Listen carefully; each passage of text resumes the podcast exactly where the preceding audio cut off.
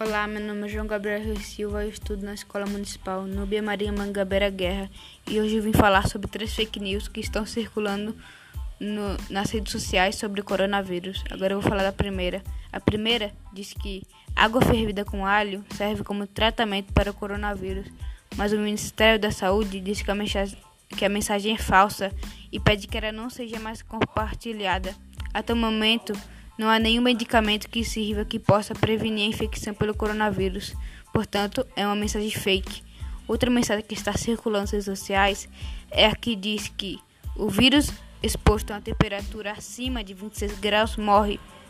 A diretora do Instituto de Medicina afirma que a temperatura do corpo humano é 36 graus, portanto, esta afirmativa é falsa. Então, outra afirmativa fake. Afinal, animais de estimação podem transmitir Covid-19 aos humanos? Não. Segundo a Secretaria Esta do Estado de Saúde, os bichos não são considerados fonte significativa de transmissão, mas alguns animais podem ser infectados, como cães, gatos e furões. São os mais sustentáveis à infecção.